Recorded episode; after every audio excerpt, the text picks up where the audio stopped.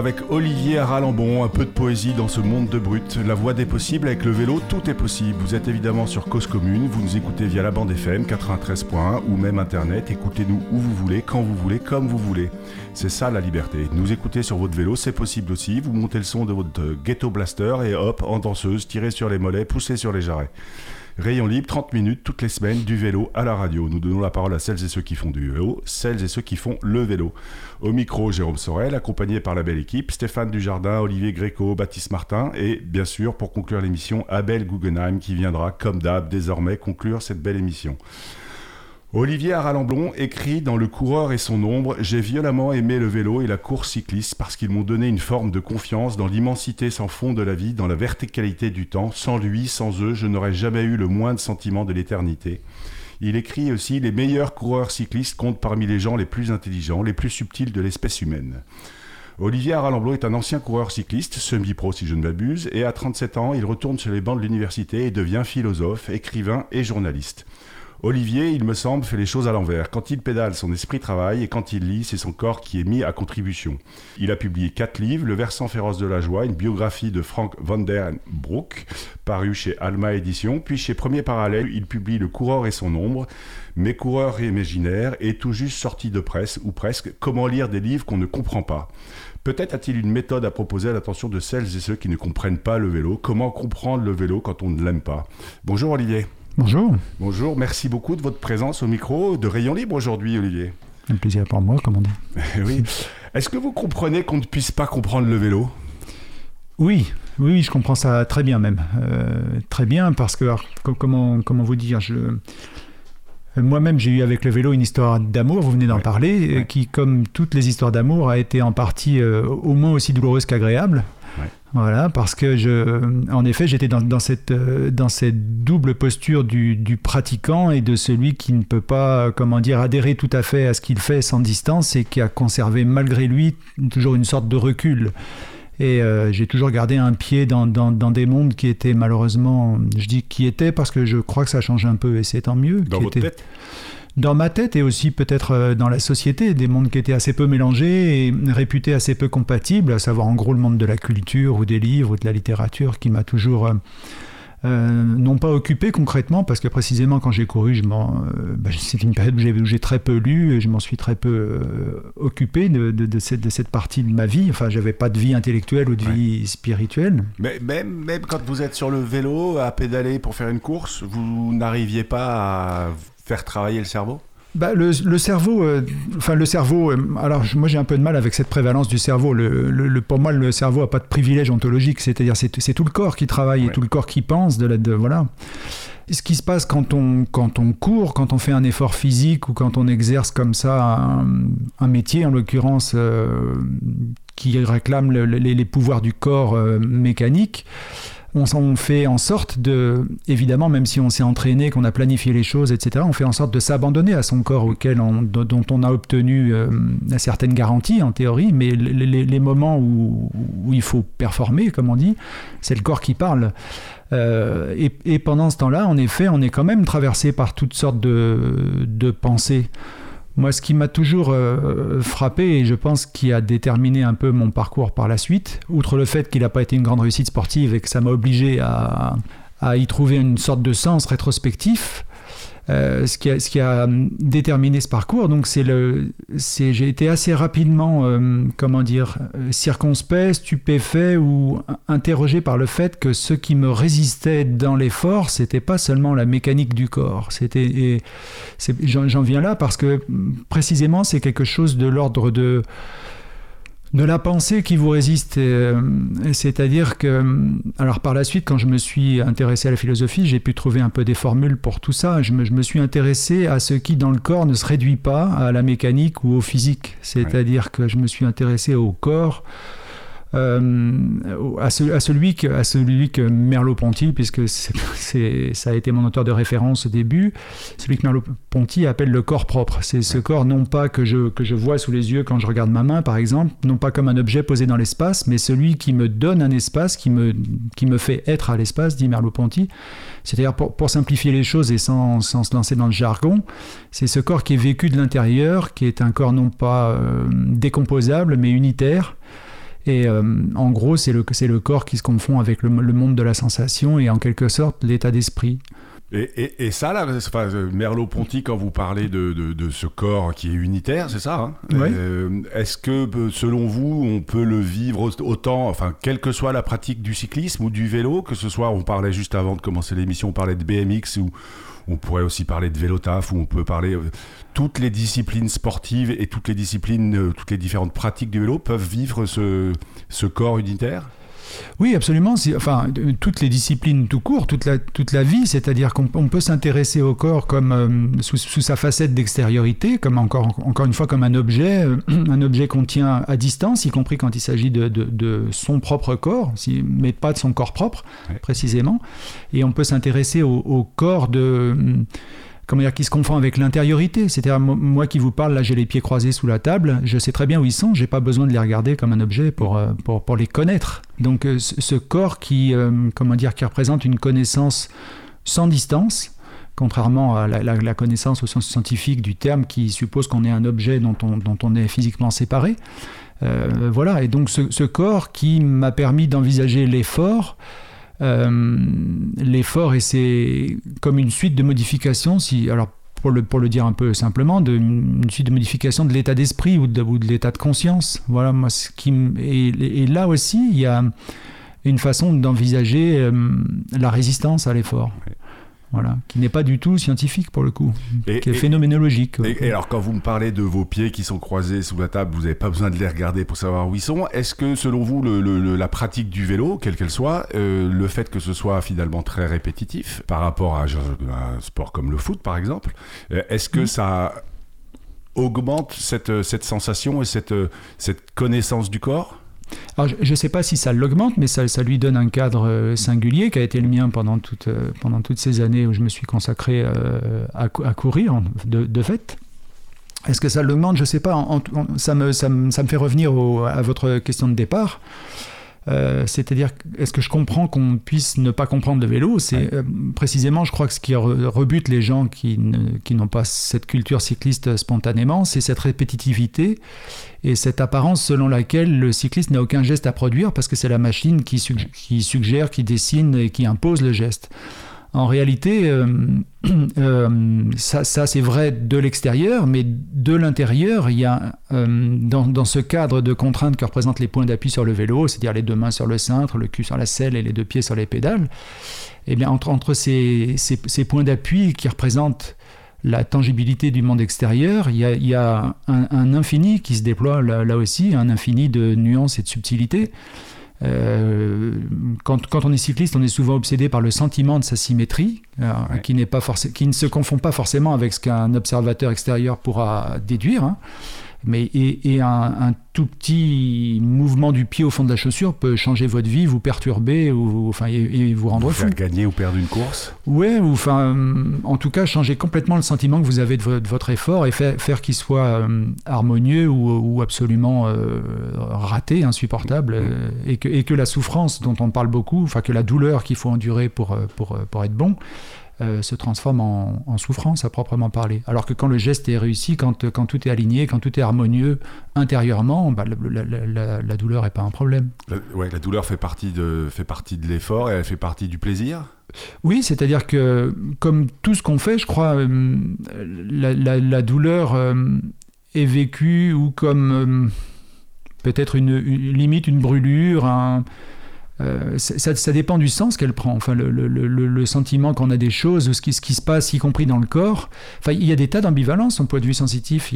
on, sait que les, froids extrêmes, euh, la peau est pas toujours capable de distinguer entre, je sais pas, un, objet glacé à, moins, moins 100 degrés et, on ne sait pas distinguer le le, corps lui-même ne sait pas mesurer la température. Et il éprouve éventuellement un sentiment agréable ou désagréable. C'est les fameux ressentis euh, des, météorologues. Oui, par exemple, par exemple. et donc de, même cette, douleur qu'on peut, qu'il faut, dont on dit sans arrêt qu'il faut l'endurer dans l'effort. Euh, c'est pour ça qu'elle est très ambivalente, qu'elle peut se transformer en plaisir, parce que c'est selon le sens qu'elle prend. Si elle se transforme en performance, si vous êtes en train de larguer les autres, si les pédales tournent de, façon parfaitement fluide, etc., si vous êtes dans cet état de grâce, c'est pas du tout une douleur. Par contre, quand on est largué, quand ça, extérieurement, le geste est toujours le même. On en revient, on en revient là. Les spectateurs qui vous voient passer voient tourner les pédales. Les, voilà, votre pédalier devient pas carré, mais le sentiment du pédalage, lui, on dit, bah je pédale carré, ça va pas, et là, ça devient ça devient comment dire un petit, un petit calvaire parce que tout est euh, voilà moi je m'intéressais au, au, corps en tant que cet endroit où s'enracine déjà la, la, production d'un sens, c'est-à-dire qu'il n'y a, pas besoin de, de, du fameux entendement et de la réflexion ou du raisonnement pour... le corps déjà lui-même ordonne le monde. Et, le monde de l'effort, quand il s'ordonne, il n'y a pas de douleur. Et quand on, commence à, parler, à passer à côté, c'est une sorte d'entropie comme ça de la sensation qui désagrège le monde et, et qui rend ça insupportable. Qui rend ça insupportable. Et là, c'est la galère. On, va faire une petite pause musicale. Euh, on va parler, là, on a parlé de souffrance quand on pédale ou quand on fait du sport.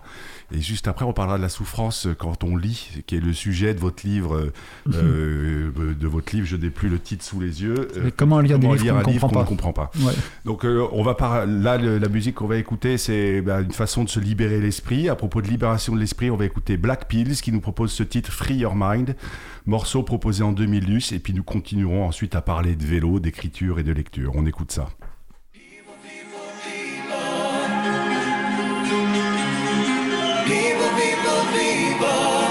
Living ain't a waste of time. Look at all the lonely people born without hope. Living with a neck ready for the road. It's no joke. It ain't no dope. Yet it is on it, y'all. On it. I'm talking about the big show, shoot business, the coke, the smoke, the snoop. You can't get it like this. I'm talking about being down for the double. I'm talking about the junkies in trouble. People, people, people. We only wanna free your mind. Money, money, money. Living ain't a waste of time. Never, never, never. Don't live your life on the line. People, people, people. I know it can be hard sometimes. Cousins on the gangster planet. Got a van that ain't got a dime, ain't got a man except Mackety Mac. Drinking gin and playing blackjack. Making money for the romance smack. All your girlfriends back. No we to deny reality, the futility of life, instability. But we're party people, and you know what I mean. So we're here to transform the scene. So come on, come on. People, people, people. We only wanna free your mind. Living ain't a waste of time. Never, never, never. We'll never let my brothers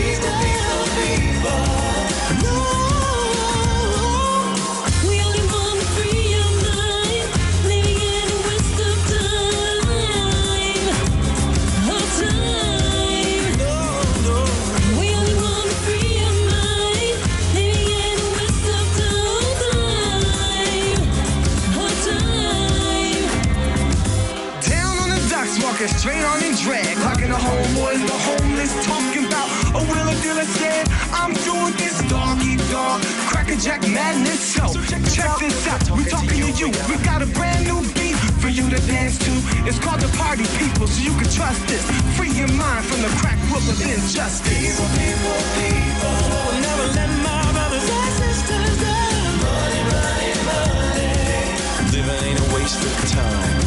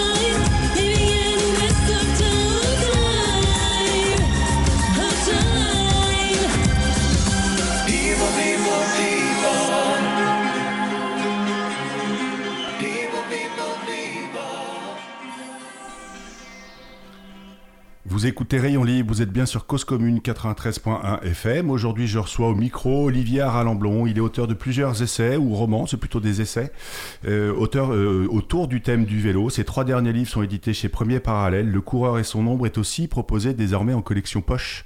Euh, juste avant la pause musicale, on, donc on parlait de, douleur et de sentir son corps, etc. quand on fait du sport ou plus précisément quand on est à vélo. Dans votre livre Comment lire un livre, des livres qu'on ne comprend pas, vous, vous faites des grandes analogies ou des belles analogies entre l'effort physique que demande la lecture d'un livre un peu ardu. Euh, et vous proposez d'ailleurs un, un, programme d'entraînement avec des séquences dures, des séances de molle, des séances longues. Est-ce que vous pouvez nous en dire un peu plus? Oui. Alors, cette analogie entre la, course cycliste et la lecture, c'est un peu partie d'une. C'est à la fois une plaisanterie et, en même temps, c'est tout à fait sérieux. Je vous disais avant, la pause, en gros, que euh, ce qui, dans l'effort physique, euh, euh, comment dire, relève du. Ce qu'on croit relever du corps relève en fait de la et, notamment dans, les, dans, les, dans la délicatesse dont il faut être capable en, pédalant, parce qu'en fait, c'est pas une question de force brute. Le, corps est pas seulement cette machine thermique. Euh, pour avancer vite à vélo, il faut être très, très délicat dans sa posture, au, point que je, je, crois les, les, les, nuances posturales dont il faut être capable sont si ténues qu'on peut presque adosser la posture du corps à la disposition d'esprit. Et j'avais pas spécialement cette idée-là en tête en, commençant à écrire ce, ce, petit guide, euh, comment dire, un peu ironique sur, le, sur comment lire des livres. Euh, mais qu'on ne comprend pas, bien sûr. C'est les, livres difficiles, les livres qu'on. A priori, on le sait après qu'on l'a pas compris on, sait que le titre, ou ce vers quoi, ça, ce vers quoi on va se lancer, c'est potentiellement une épreuve, mais peut-être que c'est une épreuve qu'on va comprendre. En fait, c'est aussi ça qui est rigolo dans votre. Euh, oui, on, sait qu'on s'attaque à quelque chose de difficile. On est, on est, prévenu, on est un peu intimidé. Bon, puis il y a des tas de, des tas de questions de complexes, de légitimité, etc. Mais de fait, on commence à lire et ça résiste, quoi. ça résiste. Et ce dont je me suis aperçu en, l'écrivant ou même après coup, parce que c'est un, un, livre très court, hein, qui a été écrit assez vite c'est que c'est la symétrique de ce que je viens de vous dire à propos de l'effort physique. C'est-à-dire que euh, là, aussi, euh, jusqu'à preuve du contraire, on a besoin d'un corps pour penser, pour réfléchir et pour lire. Et je, m'intéresse dans cette méthode de lecture. Enfin, j'ai fait cette expérience-là quand j'ai commencé à lire de la philosophie d'une façon un peu sérieuse, parce que j'ai entrepris des études. Euh, ouais, avec Merleau-Ponty, justement, ça a été la fameuse phénoménologie de la perfection, de la perception, perfection de lapsus. Euh, ça a été le premier, la première œuvre à laquelle j'ai dû m'attaquer euh, euh, de, façon exhaustive comme ça. Et en effet, donc, moi j'ai abordé ça avec, avec ce que j'étais à, cette époque-là. J'étais pas un philosophe légitime, je manquais d'une culture qui me fait toujours défaut, mais à l'époque c'était bien plus désastreux. Et euh, je, me suis, je me suis trouvé au, pied de la première page, euh, réalisant que j'avais, rien compris à ce que je venais de lire, que c'était du français, qu'il n'y avait pas de mots que j'ignorais, mais que j'avais rien compris. Et donc je me suis demandé comment faire, et ma foi, j'ai fait avec ce que j'étais. C'est-à-dire, en gros, à l'époque, j'étais encore, j'avais arrêté de courir quelques années avant, mais j'étais encore un corps en forme, disons. Donc je me suis attaqué physiquement euh, au sens du texte. Euh, c'est-à-dire que j'ai pris mon courage à deux mains, comme on dit, que très concrètement, je suis allé chercher dans, le placard des, petits carrés en mousse qui venaient de mes prolongateurs de, cintre, euh, mon, vélo de chrono, enfin ce qu'il en restait, les vestiges. Et j'ai aligné le livre sur la table et je, me suis, j'ai posé mon corps devant et je me suis dit, il faut appuyer ton corps là-dessus jusqu'à temps qu'il se passe quelque chose et insister, insister et recommencer. Et là, cette fameuse répétition. Euh, dont on sait qu'elle est aussi... Euh, euh, Bergson disait on ne lit jamais deux fois le même poème, mm. c'est-à-dire à la fois on fait toujours la même chose et à la fois c'est jamais tout à fait la même chose. Le, le, le, le sens petit à petit émerge d'une façon un peu magique de, de, de la répétition, différences ténues sans doute qui, qui s'accumulent comme ça, et on finit par y arriver. Mais en effet, on, lit, on lit euh, euh, bel et bien avec son corps. Enfin, moi, c'était mon seul point de départ. Donc, euh. et, alors, quand vous avez écrit ce livre, vous vous êtes rappelé comment vous avez abordé ce, premier livre de philosophie, et, c'est ce que vous êtes en train de nous décrire. Ouais, s'installer devant et puis et puis un programme comme un programme d'entraînement. Quand vous parlez de séances dures, séances molles, séances oui. c'est ça, c'est un, un, peu c'est un, un, trait d'humour à la fois, et puis, mais en même temps, c'est très sérieux. Alors, j'avais pas ce programme en tête quand j'ai commencé, mais c'est comme ça que, de fait, je me suis organisé. C'est-à-dire que je me suis. Bon, je travaillais déjà, j'avais ma fille en garde alternée une semaine sur deux. il, fallait que je dégage des, des, plages de temps pour, pour avancer dans, dans, cette lecture et dans la préparation du, du, mémoire qui devait en découler. Euh, et je me suis. Euh, alors, j'organisais mes soirées pour ça. J'alignais le livre sur, ma table. J'avais, par exemple, trois heures. Je commençais par. Je m'y préparais comme un, comme un effort physique, comme à une course. Je faisais une petite sieste en rentrant du boulot. Je mangeais léger. Je prenais une douche. J'enfilais un survêtement. Et je me mettais devant, devant mon livre bien aligné comme, un, comme, comme le tube de mon vélo. Et je me prenais la tête à deux mains, littéralement, quoi. C'est-à-dire, je me mettais vraiment la tête dans les mains au-dessus du livre. Et je, me suis aperçu que euh, ça ça peut, et heureusement, ça, produit des résultats, mais pas toujours les résultats qu'on attend. Au, fil des semaines et des mois, j'ai lu ce, texte-là et puis d'autres. Euh, j'ai appris à faire la, part des choses entre le, comment dire, l'efficacité de, de, la lecture volontaire, voire volontariste, et de cet effort comme ça acharné, euh, et puis, et puis une part d'acceptation du fait que le, bah, le, sens, le résultat ne, ne, surgit, ne se convoque pas comme ça d'une façon mécanique, ça ne marche pas euh, toujours comme on veut.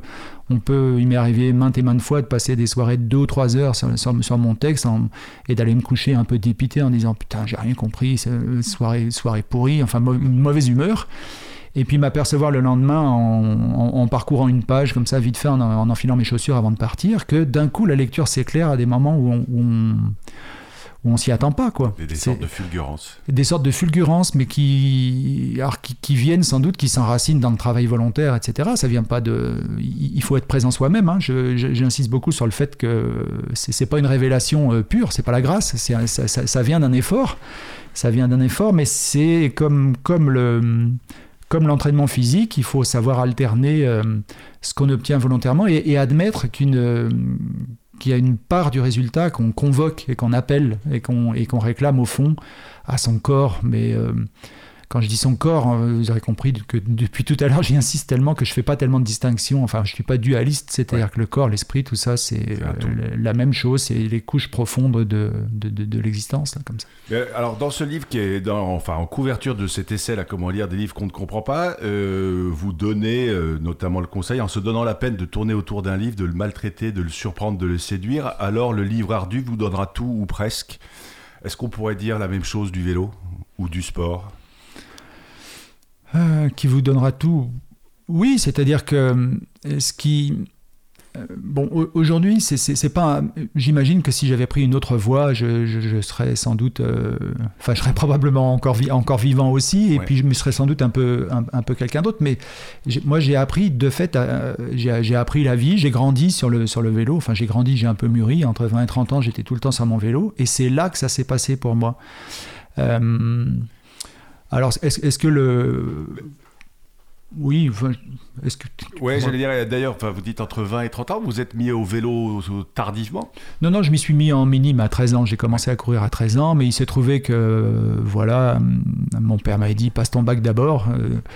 D'une façon euh, non, non, pas hypocrite, mais je sais qu'il désirait profondément que j'essaye euh, aussi dans le vélo. Et bon, ce, il y avait un principe de précaution, c'était d'avoir le bac. Et, et, comme juste après mon bac, euh, la, saison qui a débuté, j'ai gagné les dix premières courses de l'année, que je suis monté en première catégorie. je suis parti comme ça d'un coup dans, dans, dans, dans, ce rêve cycliste qui n'était pas tout à fait innocent non plus parce qu'il me permettait aussi de, de, de fuir une espèce de, d'effroi que me procurait le, l'état du monde et une vie professionnelle que je ne savais pas imaginer du tout. aujourd'hui, vous arrivez à l'imaginer, votre vie professionnelle? Pas vraiment non plus. Elle, se déroule, elle a lieu, et je, je, vis un peu au jour le jour. Je, ouais. Non, je l'imagine pas. Elle, elle, elle, est là et je me, bon, et je me plains pas, je m'en sors. Mais j'ai jamais fait de, de, de, de plan quinquennaux si. Sur le plan de carrière. Ah non, non. Mais alors, Aujourd'hui, vous êtes aussi, euh, on peut le dire, vous, publiez des chroniques dans l'équipe. Oui, enfin des chroniques, des, j'alimente un... Euh, avec un autre journaliste qui s'appelle Corentin Parbeau, j'alimente un anglais qui s'appelle Vélomag et qui est hébergé par le pôle numérique de l'équipe. Et, après, vous prenez, j'imagine, beaucoup de plaisir à écrire vos essais, vos romans oui, oui, oui, euh, beaucoup de plaisir. Euh, là, c'est comme le vélo, c'est-à-dire que là, aussi, il faut que ça marche.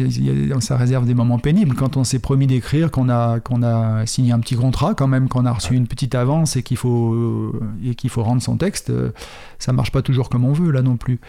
Mais je, je en tout cas, aujourd'hui, je suis pas mal occupé par ma vie professionnelle au sens alimentaire. Ça, c'est par la vie de famille, enfin, comme tout un chacun.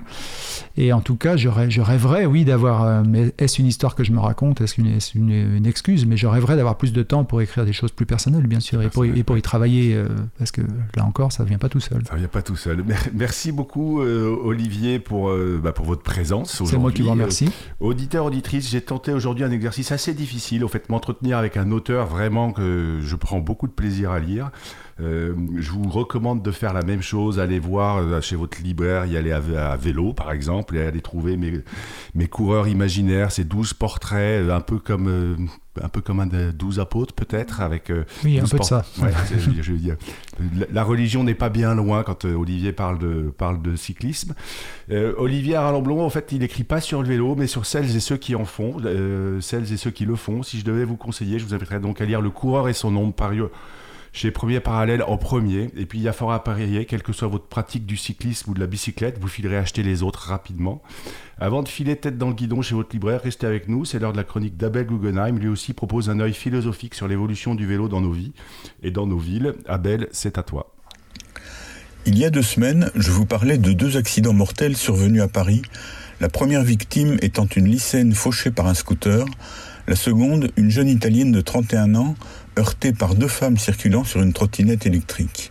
Les deux fois, les vélos se retrouvaient convoqués au rang des fauteurs d'accidents, rangés dans un cas dans l'ensemble de tous les véhicules à deux roues, dans l'autre à l'intérieur de la catégorie artificielle mais médiatique des vélos et trottinettes, qui semblent troubler depuis peu l'harmonie qui les aurait précédés dans le paradis de la voirie parisienne. L'accident d'électro-trottinette est resté dans les esprits et dans les médias. Son évocation a depuis contraint la ville de Paris à passer de toute urgence un accord avec les trois gestionnaires prêtant de tels engins, les contraignant à brider leur vitesse à 10 km heure dans certains endroits, en particulier en zone piétonne, puisqu'il s'est produit sur l'ex-voie Georges Pompidou, maintenant renommée Parc Rive de Seine. Le même accident a aussi été évoqué la semaine dernière au Conseil de Paris, ce qui a amené le représentant du préfet de police à expliquer que c'était le quatrième accident mortel causé par une trottinette électrique depuis leur apparition sur le pavé parisien en 2018. Le quatrième depuis 2018. Il s'agit donc d'un accident mortel par an. C'est bien sûr une mort de trop, un drame pour sa famille et ses amis, mais on ne peut manquer de rappeler ici que ce sont plusieurs dizaines de piétons qui sont tués chaque année par des automobiles, des camions, des deux roues motorisés. C'est un paradoxe classique de l'information. On parle beaucoup des événements rares et peu des événements fréquents, donnant souvent un ressenti global exactement inverse à la réalité numérique. La semaine dernière a eu lieu un autre accident mortel tout aussi dramatique. Une jeune cycliste colombienne a été écrasée par un SUV sur le grand et horrible rond-point de la porte de Montreuil. Des photos du vélo coincé sous l'énorme véhicule ont circulé sur Internet. Les associations cyclistes ont organisé un rassemblement en hommage sur place. Il faut dire que parmi les sorties de Paris au niveau du boulevard périphérique, presque toutes difficiles à passer à vélo, cet immense rond-point est l'un des plus hostiles à tout ce qui n'est pas motorisé. Et cet accident n'est évidemment pas une surprise à un endroit pareil, malgré la présence en bordure de la place de quelques fragments de coronapiste mal tracés et mal respectés. Un projet séduisant de modification complète de la place a bien été présenté il y a quelques années, mais il semble endormi au fond d'un tiroir. Mais cet accident n'a que peu retenu l'attention des médias. C'est une, autre règle classique de l'information. Il n'y a pas de place à chaque niveau d'information pour tout, un nombre illimité d'événements. Toute actualité s'efface le jour de la mort de certaines personnalités de premier plan, et dans le cas qui nous occupe, la mort de cette jeune cycliste, qui aurait peut-être à un autre moment rencontré un écho significatif, est restée dans l'ombre de l'accident d'électro-trottinette, comme les accidents graves fréquents, répétitifs, causés par les véhicules motorisés, restent dans l'ombre médiatique générale, acceptés par l'opinion publique comme un événement naturel analogue à la pluie. Sur Twitter, plusieurs courageux postent sans cesse des tableaux de chiffres montrant à l'évidence les responsabilités respectives des différents types de véhicules, mais c'est en vain, ça n'imprime pas. Le vélo et maintenant l'électro-trottinette apparaissent presque médiatiquement comme l'un principaux facteurs d'insécurité et de circulation à l'inverse de la réalité. Redoublez cependant de précautions et retrouvons-nous en bonne santé et forme ici lundi prochain. C'était donc Abel Guggenheim, vous êtes bien sur causecommune.fm, vous écoutez sur 93.1. Au micro du prochain Rayon Libre, nous parlerons avec un avocat spécialisé dans la défense des victimes de la route, parce que oui, c'est un sujet ô combien important et même primordial, parce que la notion de partage de la route est parfois bien aléatoire. Cyclistes, vélotaffeurs, vélotaffeuses, vous avez, vous avez des droits, nous les évoquerons avec Romy Lafont-Collard. En attendant, auditeurs, auditrices, n'oubliez pas d'aller pédaler, parce qu'une journée sans pédaler est une journée gâchée. Et n'éteignez pas votre radio, pas tout de suite, il se passe plein de trucs encore sur Cause Commune. À la semaine prochaine.